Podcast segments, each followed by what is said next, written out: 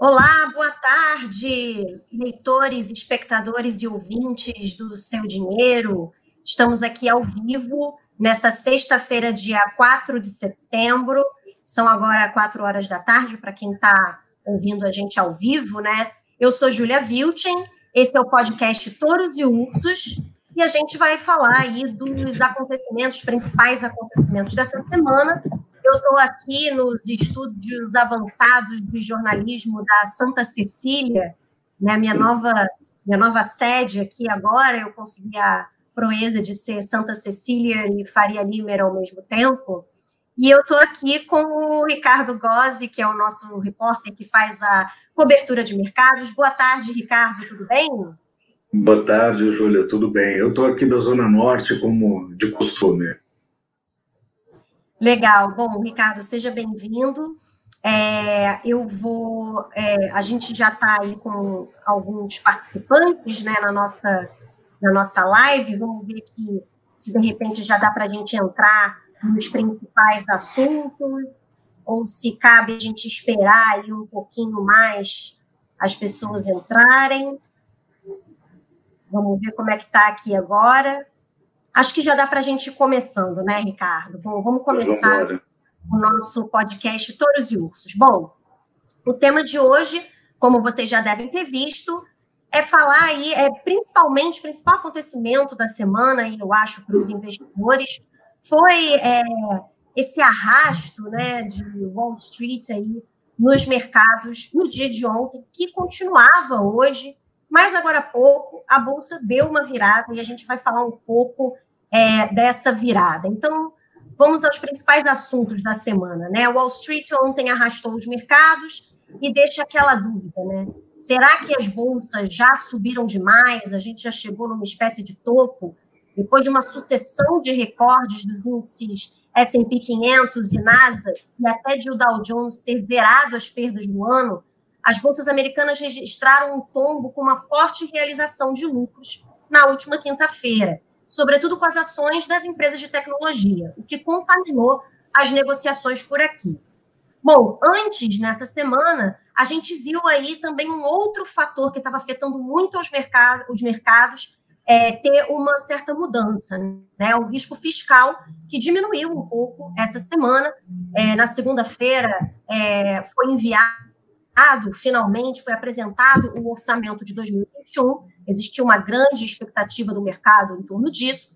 Chegou a desanimar um pouco os investidores inicialmente, só que houve, é, posteriormente, uma reafirmação aí do teto dos gastos e também é, a, o envio da reforma administrativa ontem, né, a reforma administrativa do governo foi enviada ao Congresso finalmente. Então, é, todas essas questões aí que mostram é, compromisso com o fiscal acabaram contribuindo para é, redução de percepção de risco aqui no cenário local. Né? Acabou que, é, pela situação internacional ontem, isso ficou em segundo plano, né? foi um pouco eclipsado, mas a gente é, teve internamente no cenário doméstico uma redução aí é, da percepção de risco fiscal.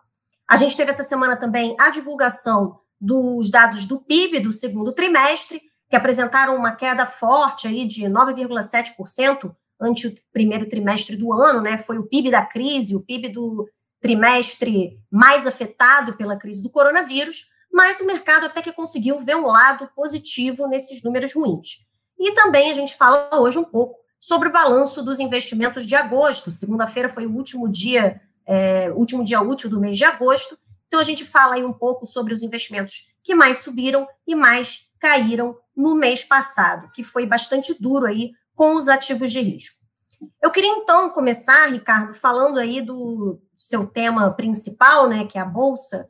É, ontem a gente viu aí um cenário é, bastante estressado é, nas bolsas americanas e também acabou contaminando isso aqui é, a bolsa brasileira. A gente viu aí que o Dow Jones recuou 2,78%, o S&P caiu 3,51%, e o Nasdaq teve uma baixa de 4,96%. Enfim, esses índices vinham, é, o S&P e o Nasdaq vinham aí numa sucessão né, de recordes nos últimos dias, né, recordes de alta. Uhum. É, e é, ontem houve aí uma, um, um tombo, principalmente das ações de empresas de tecnologia. Isso arrastou os mercados por aqui também. O Ibovespa caiu mais de 1%, e hoje também a maior parte do dia o Ibovespa estava caindo mais de 1%. E a gente viu aí no mercado reacendendo os temores de que talvez essas ações que subiram bastante, talvez já tenham subido demais. É, e eu te pergunto, Ricardo, acabou o impulso de Wall Street, é, a liquidez é, fornecida pelo Fed acabou encharcando demais os mercados. É, quais que são as visões aí do pessoal de mercado com quem você tem, com quem você tem conversado? Queria saber aí um pouquinho do que, que você apurou aí nesse sentido. Pois é, o, o grosso da queda que a gente viu ontem em Wall Street, que repercutiu aqui, envolveu ações de tecnologia. Uh, se nós formos pegar entre os componentes do Ibovespa, alguns do que mais, dos que mais foram afetados foram do setor de comércio eletrônico. Né? Uh, essa alta recente, é, tanto do S&P 500 quanto do Nasdaq, elas foram especificamente puxadas pela alta do setor de tecnologia, que é um setor que no longo dessa pandemia ele, ele mostrou algumas perspectivas muito interessantes é, inclusive de geração de receita, né? não só com relação ao, aos lucros que eles vêm tendo ou a entrega de lucros, lucros futuros, mas de geração de receita nesses tempos de pandemia. O consenso inicial é, é, entre as pessoas que eu conversei sobre esse assunto é de que é, se trata de uma realização de lucros depois de uma alta muito acelerada e que levou principalmente o Nasdaq a, a níveis é, inesperados, com alguns papéis ali tendo umas altas é, de dois dígitos assim é, constantes ao longo de ao longo de alguns dias, né? Ah, não, é, ninguém está descartando que possa estar havendo alguma correção. É, tem, alguns investidores eles têm questionado o nível atual dos preços do, dos ativos ligados à, à tecnologia, mas é, se a gente for procurar por dados, é, né, não existe nada que esteja apontando é, para uma é, é, mudança estrutural. O que a gente teve foi realmente uma mudança de patamar nessas ações de tecnologia, né, com base na, é, em percepções de longo, longo prazo. Né? Então, a, essa alta fazia, é, é, pelo menos para quem é, trabalha com isso no dia a dia, vinha fazendo sentido, e esse movimento de ontem, ele, é, ele causou susto, né? mas ele, é, em princípio, ele vem sendo tratado como uma realização de lucros. Certo. E aí a gente viu, viu também aí opinião, é, algumas opiniões aí no mercado sobre, é, não especificamente sobre esse, esse acontecimento de ontem, né? Mas é, sobre a possibilidade, enfim, será que o mercado já está chegando no topo, né? Como todo ou não? É, a gente teve até é, a publicação nessa semana de uma entrevista que o Vinícius Pinheiro fez como diretor de risco da Oaktree, né, aquela gestora lá do Howard Marks, um dos gurus do mercado mundial, é, o diretor de risco deles, o Wayne Dow, ele falou um pouco sobre essa questão, né, que a gente não sabe exatamente quando que esse topo vai bater, né? Será que a gente está numa bolha? Será que ela vai estourar daqui a pouco? Será que ela vai estourar daqui a um ano? A gente não tem essa resposta, mas é preciso ter a, vamos dizer assim, a exposição correta né, ao risco e as proteções, né, ter, ter a carteira bem balanceada, bem diversificada, para tanto conseguir surfar a tendência, né, não, não ir contra a tendência conseguir ainda ter ganhos onde, onde é possível ter ganhos, mas estar preparado para uma reversão do mercado que eventualmente é, vai acontecer, né? E eu acho que você também, Ricardo, é, conversou, né, com pessoas nesse sentido que deram aí uma opinião sobre esse problema de não se saber exatamente o quando, né, que vai acontecer essa reversão. Isso. Hoje, hoje cedo, a gente está trabalhando numa matéria especial para a semana que vem, e eu conversei com o Alexandre Silvério da Azequest. E nessa conversa a gente falou de uma série de assuntos, inclusive sobre a possibilidade de formação de uma bolha. Né? Na visão dele, e é, ele, ele enfatizou isso assim com é, enfatizou bastante isso, é muito prematuro é, nesse momento é, a gente falar em bolha. É, ele lembrou que no começo da, da pandemia era muito questionada a capacidade é, tanto de, é, dos governos quanto das empresas de sobreviver é, de uma maneira saudável a, ao que vinha acontecendo.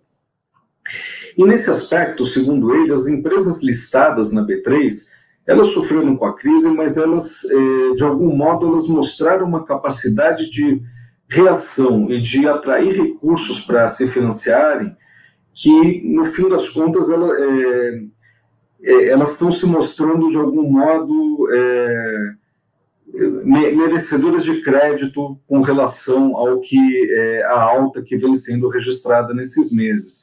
Então é, existe o espaço para subir, né, que é dado principalmente por essa liquidez e, na, né, na verdade, aí outros, é, é, outras pessoas do mercado com quem é, eu tenho conversado, eles têm salientado muito o fato de o Ibovespa não ter se recuperado o tanto quanto outras bolsas lá fora se recuperaram.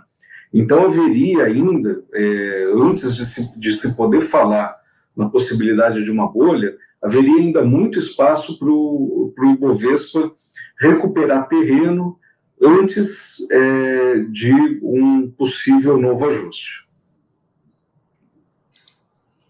Legal.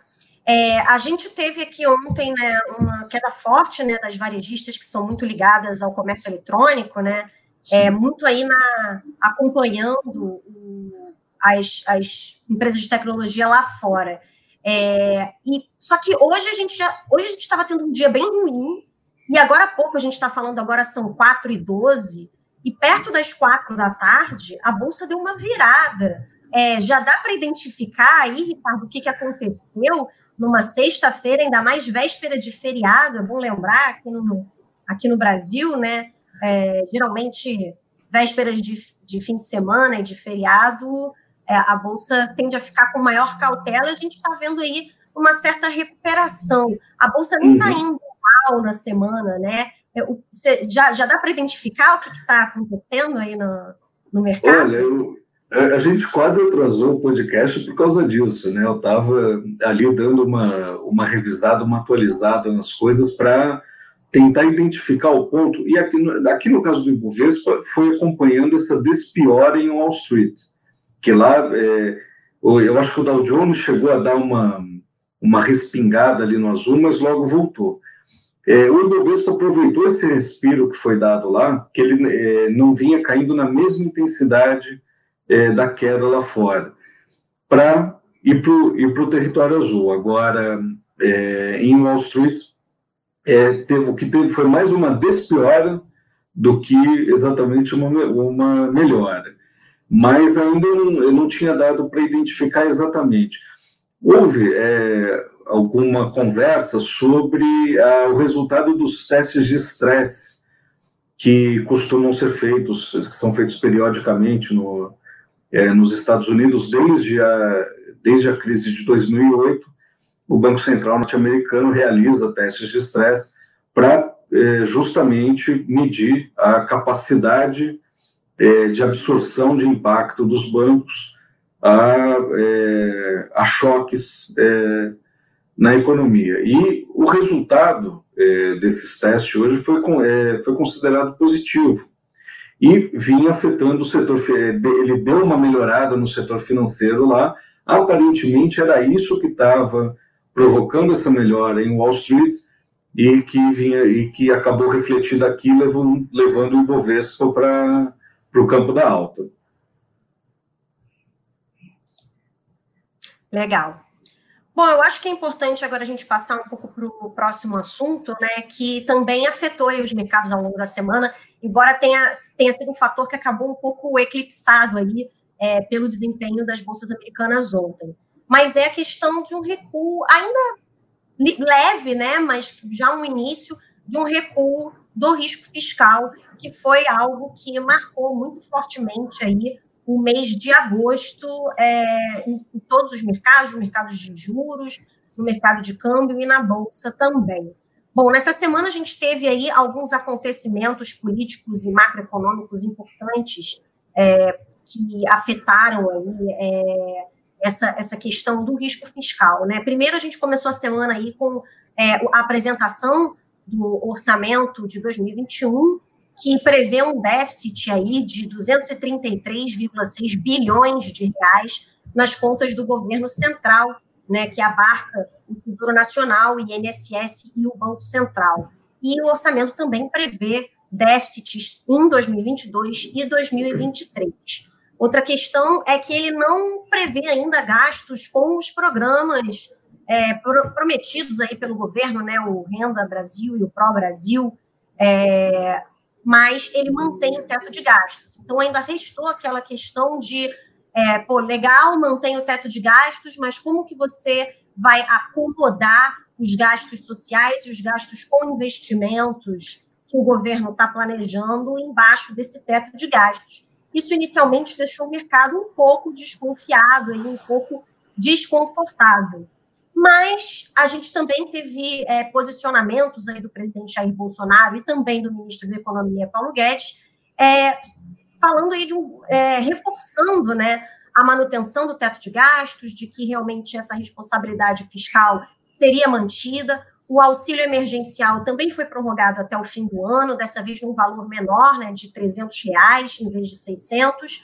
E é, a reforma administrativa foi enviada ao Congresso é, nessa última quinta-feira, embora ela tenha sido muito questionada né, sobre quão efetiva, né, quão eficaz ela realmente poderia ser, porque ela deixou uma série de categorias aí de fora, e também só vai valer para novos servidores, mas ainda assim é, o mercado reagiu bem, a, né, com mais confiança aí a, a, essa, a, essas sinalizações de responsabilidade fiscal e, e de ainda estímulo, né? O, o, o, auxílio emergencial foi um programa que é, é, manteve aí o poder de compra da população durante a crise, então é um fator aí também é, indutor de atividade econômica, e também é, o, o, governo reforçou aí o compromisso é, reformista é, ao enviar reforma administrativa. Então, isso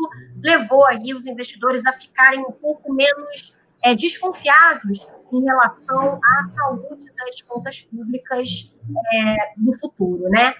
A gente também teve é, a divulgação dos dados do PIB no início dessa semana, o PIB da crise do trimestre, trimestre mais afetado é, pela crise do coronavírus. A gente teve uma queda é, na atividade de 9,7% em relação ao primeiro trimestre, é, que foi um tombo aí dentro do esperado, um pouco acima da mediana das, das projeções, mas ainda dentro do esperado. Só que os investidores até que conseguiram ver alguns lados bons né, na, nessa questão do PIB, porque viram aí é, que o auxílio emergencial realmente fez com que as coisas fossem menos piores do que elas poderiam ter sido. A gente viu aí um bom resultado do agro, por exemplo, né, que também deu uma, uma animada aí nos investidores, um bom resultado do setor imobiliário, e também aí é, reacendeu as esperanças do mercado de que, de fato, a gente possa ter uma recuperação em V, né? Porque a gente caiu muito, a atividade caiu muito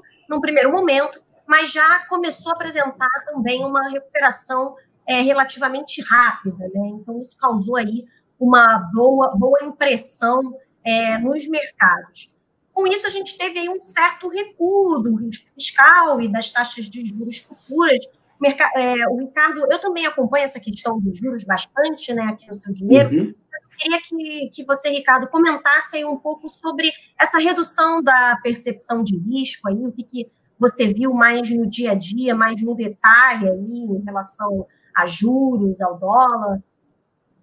É, o, a gente é, tem visto uma, em relação ao dólar, é, nesses últimos dias houve uma, um recuo bastante intenso da, da, no mercado de câmbio, mas a maior parte desse recuo vem sendo atribuída ainda aos impactos da, é, da decisão do, do Fed de mudar a, a sua forma de conduzir é, a política monetária. O mercado de juros futuros ele já refletiu um pouco mais é, essa, essa questão da percepção de risco. Ah, existe uma, é, parece haver é, uma grande boa vontade em interpretar, é, por parte do mercado financeiro, em interpretar os sinais emitidos é, principalmente pelo Paulo Guedes. Né? Ah, não, não que isso é, é, lá na frente vá é, realmente é, se, se concretizar, mas o, as formas com que o, a, forma com que o governo se comunica, é, dá para perceber que ele, é, ele tenta agir sempre de modo a, a, a levar em consideração as reações que possam acontecer é, no, nos mercados financeiros. Então, quando a gente teve a, a divulgação do PIB, que foi é, a, a, pior leitura trimestral de PIB na série histórica, né? em condições normais de temperatura e pressão, é, talvez a gente tivesse visto ali um, é, uma reação muito mais acentuada é, de, de, aumento da percepção de risco. Não foi o que aconteceu. Ah, preferiu-se é, observar a sinalização de que a reforma administrativa seria entregue, né? e ela, essa reforma administrativa ela realmente foi entregue ontem, né? Ah, aí é, entram, é, começam a, a entrar ah, os ruídos políticos, né? Que é essa, é, essa tem sido a maior dificuldade. A comunicação com o mercado ela é bem feita. Ah, já a comunicação política, a, a articulação política, é, é, pa, parece ter barulho demais. Ontem a reforma administrativa foi entregue de manhã e à noite estava o Rodrigo Maia na Globo News espinafrando o, o Paulo Guedes por ter cortado ah, os contatos entre o Ministério da Economia e a equipe da, da Câmara dos Deputados. Ah, em, em, termos de articulação, essa, essa me parece uma decisão duvidosa, por mais panos quentes que, te, que se tente colocar. Mas, de qualquer modo, ah, as, as, sinalizações que vêm sendo mandadas pelo, pelo Palácio do Planalto para os mercados, elas, elas têm sido bem recebidas, principalmente na. Ah, é, é, é, até muito difícil, ah, talvez no caso das taxas de juros, você é, acompanha isso há mais tempo e com mais e, e mais no detalhe do que eu, é, mas é, é, com o juro tão baixo hoje uma, uma expectativa de que os juros vão permanecer extremamente baixos, não só no Brasil, mas também no resto do mundo, a chance, assim, é, a curva estava até um pouco mais empinada no meio daquele, daquele rebuliço todo de agosto. Agosto foi um mês muito complicado, assim, na, é, parecia, o, você olhava as cotações na bolsa e, e, as ações pareciam que elas não sabiam muito bem para onde elas queriam ir, né? Mas é, parece que essa é, isso daí está tá começando a se organizar. Talvez tenha chegado a no, a gente estava discutindo mais cedo de talvez ter chegado a um limite, talvez tenha chegado a um ponto de é, de o um mercado começar a, é, a rever preços que estão muito defasados, alguns que possam estar um pouco é, acima, e, e, na média esse ajuste acaba provocando toda essa oscilação que a gente vê. Mas voltando aqui à, à percepção do risco, ah, o que a gente tem nessa semana, e ainda mais com toda, é, com, com, todo esse, com todo esse barulho de fora que teve na Bolsa, é, o, o Ibovespa até reagiu é, melhor do que costumava reagir antigamente.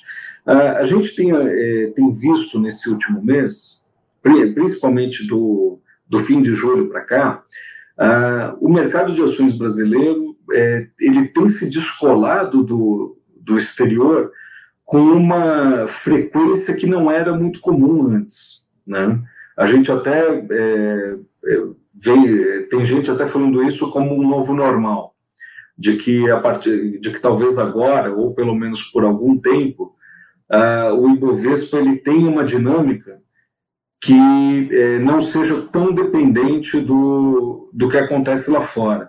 E, por exemplo, a alta que teve ontem em Wall Street, é, num mercado é, periférico como é o, como, como é o brasileiro, num, num tamanho muito inferior, é, no passado provocava oscilações mais gigantescas do que, do que aconteceu ontem. Ontem você teve o Nasdaq em alguns momentos caindo mais do que 5%, né?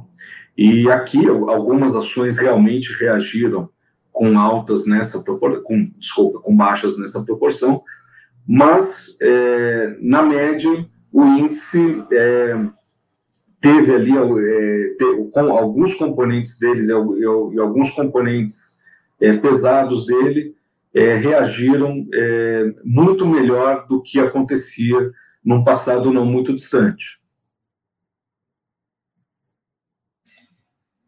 Realmente, aqui a queda foi até suave ontem, né? É, perto do que aconteceu lá fora. É, sobre essa questão do risco fiscal, eu só acrescentaria né, que eu, eu, fiz uma matéria na semana passada e outra matéria nessa semana aí sobre títulos públicos, né? Sobre investimento em títulos públicos, que é um assunto que eu acompanho bastante aqui no seu dinheiro, é, falando aí de títulos pré-fixados e atrelados à inflação que são papéis que é, se valorizam quando os juros futuros caem e se desvalorizam quando os juros futuros sobem. Né? Então, aí pensando um pouco no investidor que investe para ganhar com a variação do preço do papel e não tanto com é, a rentabilidade que ele paga no vencimento, né? Porque se você carrega o, título até o vencimento, você recebe a rentabilidade contratada. É, e justamente a gente vai falar daqui a pouco aí do balanço dos investimentos de agosto. É, a, o que a gente viu em agosto, como você bem falou, Ricardo, é, foi aí um, um a, a, curva de juros deu uma empinadinha a mais, né? A gente já isso já tem acontecido esse ano, é, que foi o, que, que, é, que é quando os juros longos, né? Os juros de longo prazo, de longo prazo, juros futuros de longo prazo é, sobem muito, enquanto os de curto prazo continuam baixos ou até caem, né? Então, a gente tem aí uma curva mais inclinada, então a gente tem uma, uma diferença muito grande entre as remunerações dos papéis mais curtos e os papéis mais longos. E a gente viu isso em agosto com essa piora da, da, percepção de risco fiscal, né? Porque os juros longos eles são muito atrelados ao risco fiscal, ao risco país, né? A, a capacidade de um país ser capaz de honrar a sua dívida, né? De pagar as suas contas é, o que a gente viu foi uma piora, uma deterioração no mês de agosto. É, a, a, gente vinha vendo os juros futuros caindo desde a época ali mais aguda da crise, lá em março, abril, e em agosto eles deram né, uma, um totozinho para cima, vamos dizer assim. É, e o que a gente viu foi justamente uma preocupação aí dos investidores em relação é, a, a se o governo iria ou não é, furar né, o teto de gastos, se haveria alguma manobra é, no executivo ou no legislativo nesse, nesse sentido, porque a gente sabe que existem elementos, né, tanto no legislativo quanto no poder executivo, que é, são a favor de uma flexibilização né, do teto de gastos. A gente teve aí até um mais boatos, aí um burburinho sobre uma possível saída do ministro Paulo Guedes no mês passado, e aí isso né, levou os juros, os juros futuros para cima, é, elevou, portanto, a remuneração dos títulos públicos pré-fixados e atrelados à inflação de prazos mais longos, sobretudo os atrelados à inflação, né, que tem prazos bastante longos, alguns têm prazos aí é, em 2045, né, vencem em 2045, 2050, 2055. Então, a gente viu aí um aumento dessa é, rentabilidade e uma queda, portanto, no preço desses papéis. E a gente viu aí ao longo dessa semana uma tranquilidade maior, os, juros futuros já, mesmo em prazos mais longos, dando uma certa aliviada, porque o mercado, justamente como você falou, Ricardo, é uma coisa que é importante falar aqui, né? Eu conversei com algumas pessoas para escrever essas matérias sobre títulos públicos que eu estou falando, E, e, e a percepção né, dos especialistas é que, assim, não, pre não precisa nenhuma grande solução para o fiscal, né? Uma solução média para o mercado já está bom, já. É, no sentido de aliviar as taxas, de diminuir esse risco futuro. Então, é, eu acho que nessa semana o que a gente viu foi aí um certo um certo alívio médio e um certo, uma, uma solução média, né, de alguma forma. Não é uma solução ótima. A gente não sabe nem se amanhã tudo pode mudar, né? Brasil é assim, pode ter teto de uhum. gastos, a gente não sabe o que vai acontecer. Mas a sinalização, como você falou, foi, foi num sentido mais amigável, vamos dizer assim, para o mercado. É. Hoje, hoje a gente tem ouvido é, cada vez mais. Eu fiquei até surpreso outro dia lendo uma entrevista do Armínio Fraga, se eu não me engano, foi uma, uma entrevista para o Estadão é, que ele falava é, justamente é, na necessidade que ele vê de uma flexibilização do teto de gastos. E o, o Armínio Fraga ele pode ser acusado de tudo, menos de não ser um liberal. Né? Então, a, é, essa discussão do teto de gastos, é, eu, talvez ela, é, ela, ela esteja acontecendo agora por causa da forma muito draconiana com que ele foi implementado. Então você tem a, é, você coloca amarras é, na, na execução do, do orçamento que quando você tem algum vento contrário um pouco mais forte já complica. Quando a gente tem uma situação de pandemia, é, o, o, o, governo ele está é, agora no, na, na, pior situação possível qualquer excesso que ele possa vir a cometer, é, qualquer saída que ele possa encontrar, pode se tornar, se tornar um crime de responsabilidade. Para isso, acabaram é, fazendo aquele orçamento de guerra, né? mas é, talvez já, já, seja necessário é, iniciar uma articulação política para é, desamarrar o governo sem que isso necessariamente é, resulte em elevação de risco, fazer uma é, buscar a saída que o que o Fraga nessa entrevista é, aponta é uma saída é, buscar realizar uma transição transparente desse sistema para que para mitigar justamente é, a, a, percepção do risco que uma medida assim acarretaria. Né? Então, é, a, a, gente tem uma. A gente está falando de uma coisa aqui que provavelmente vai ser assunto do Touros e Ursos em 2030. Né?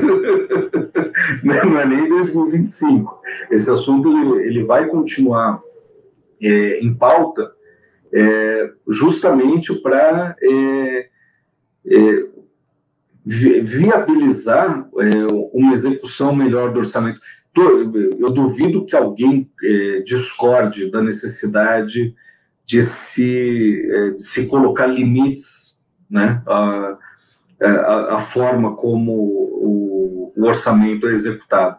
Tanto que, por exemplo, hoje, é, para você conseguir é, é, furar o orçamento, é, assim, você precisa fazer algum malabarismo, você precisa ir atrás de alguma maquiagem contábil. Uh, quanto mais transparente isso for, né, menor vai ser provavelmente a percepção do risco. Agora, é, a, a, gente, a, gente, aqui busca, a gente é, preza por uma saída equilibrada, né?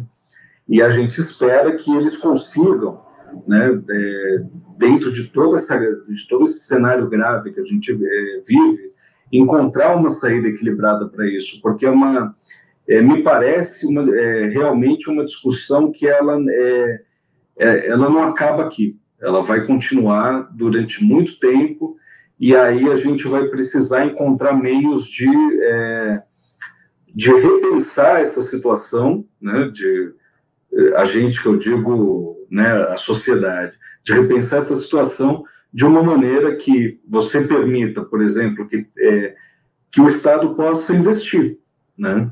Hoje você tem uma, é, uma, uma dificuldade para o Estado investir, não é, não é só, não é, não é uma questão de gastar, é, eu, eu acho que é, é, sempre bom a gente ter uma, é, uma diferenciação, a gente tem isso na, na nossa vida e é, as empresas também passam por isso e o, o Estado também passa por isso. Existe coisa que é gasto, a gente sabe o que, que é gasto e a gente sabe o que, que é investimento, né? A gente sabe o que, é para agora, quando a gente tem essa, essa capacidade de, é, de, de ordenar né, as nossas despesas, a gente sabe quando a gente está gastando e quando a gente está investindo. Então, é preciso levar isso é, para outros, outros níveis também na administração pública, né? Assim, tipo, permitir que, é, por exemplo, um caso de investimento que era que inicialmente foi visto como gasto, o auxílio emergencial. A injeção que, mesmo com ele diminuído pela metade, é, vai dar ao resultado do PIB, é uma, é uma coisa até impressionante pelo tamanho que a gente vê. São 300 reais por mês, mas a, a expectativa, eu vi um cálculo que ele deve é, levar algumas casas que ainda não corrigiram as suas projeções de PIB a, é, é, a ter um impacto de um ponto a um ponto e meio percentual no, mais positivo no resultado, que, quer dizer, ou menos negativo, né, no caso agora, é, no resultado que eles projetam para o fim do ano. Então, é, assim, são, é, são essas nuances que a gente precisa ficar de olho, né, para é, para enxergar né, o, é, quais são os melhores caminhos e as melhores saídas para essa crise. Eu acho que eu, eu acho que eu saí do foco aqui, então agora é com você. Tá legal. Não, é isso mesmo. E, e tem é, dos liberais aí que falam né, na, nessa questão de rediscutir o teto dos gastos, não é exatamente né, um fura-teto, né? Teria que atender algumas condições, seria justamente isso, né? Achar aí um meio termo, é, teria que, que, que, é, ter algumas condições dadas, né? É, justamente para você conseguir comportar aí o, o, o, papel do Estado, a parte do papel do Estado, né, que é o, o mais importante um orçamento limitado, enfim, mantendo aí uma responsabilidade fiscal. Queria só passar agora para o último tópico né, dessa, desse nosso podcast, que é o balanço aí dos investimentos de agosto. Agosto terminou na segunda-feira, foi dia 31, último dia útil e último dia do mês, na segunda-feira. Geralmente, é, quando a gente faz o balanço dos investimentos, o mês terminou um pouco mais perto da sexta-feira, um pouco mais perto da data do nosso podcast mas eu não queria deixar de comentar aí de como foi é, o mês de agosto é, para os investimentos. É, ele foi muito marcado, foi um mês muito marcado aqui, como a gente já falou, por essa questão do aumento da percepção do risco fiscal. Então, a gente teve aí como piores investimentos do mês justamente os títulos públicos é, atrelados à inflação e de prazo mais longo, seguidos aí dos títulos pré-fixados de prazo mais longo. Eles são títulos bastante voláteis, né? Costumam varia, as variações de preços aí é, costumam ser tipo bolsa de valores, e a gente viu aí desempenhos bastante negativos aí no mês de agosto. A gente teve aí, por exemplo, o Tesouro IPCA 2045, que é um dos títulos mais voláteis é, do Tesouro Direto, ele caiu quase 10% no mês de agosto, né? O 2055, que é um pouco menos volátil, porque apesar de ser mais longo, ele paga juros semestrais, é, ele caiu aí 6,5% no mês de agosto. Então, a gente teve aí uns tombos, uns tombaços aí no mês de agosto por causa dessa alta aí dos juros futuros, sobretudo dos juros mais longos. Na outra ponta do ranking, a gente teve ele, o Bitcoin, novamente, é, maior rentabilidade do mês, aí subiu mais de 8% Estou falando em reais, né? Eu acabo acompanhando aqui a variação em reais, mas o Bitcoin realmente, é, enfim, terminou o mês acima dos 11 mil dólares, aí na faixa dos 64 mil reais, né? Quando convertido, já acumula em reais uma rentabilidade no ano de mais de 120%, né? Até o final de agosto. Realmente, assim, o que a gente tem visto e a gente até já falou sobre isso numa outra live aqui no Seu Dinheiro, é que o Bitcoin ele está entrando aí numa onda mais longa de valorização depois do halving, né, aquele evento que diminui a oferta de bitcoins no mercado, em, aconteceu em maio, e desde então a gente tem visto aí é, é, se construir essa, essa, essa, essa, valorização, essa perspectiva de valorização, talvez de, de um prazo mais longo, né? uma onda aí de valorização do Bitcoin, porque a gente está vivendo aí um cenário de ampla liquidez no mundo, né? muitos estímulos de bancos centrais, de governos ao redor do mundo, é, muita impressão de dinheiro, e o Bitcoin ele aparece aí como uma possível reserva de valor, é, extremamente aí controlada por algoritmos, sem estar é, sujeito a nenhum banco central, é, não, não, não é possível emitir mais bitcoins do que o algoritmo permite. Então, a gente tem aí também o, o Bitcoin surgindo aí como, vamos dizer, entre aspas, aí, um ouro digital. Então, é, isso contribui aí para a valorização do Bitcoin e de outros criptoativos também. E a gente teve também no mês passado, em segundo lugar, o dólar, né? O dólar subiu mais de 5%. Em agosto também foi uma das maiores altas do mês, aí também é, combinando aí com um cenário é, doméstico, né, de aversão a risco, de maior risco fiscal, né, real caindo, mais do que dólar subindo até nesse caso.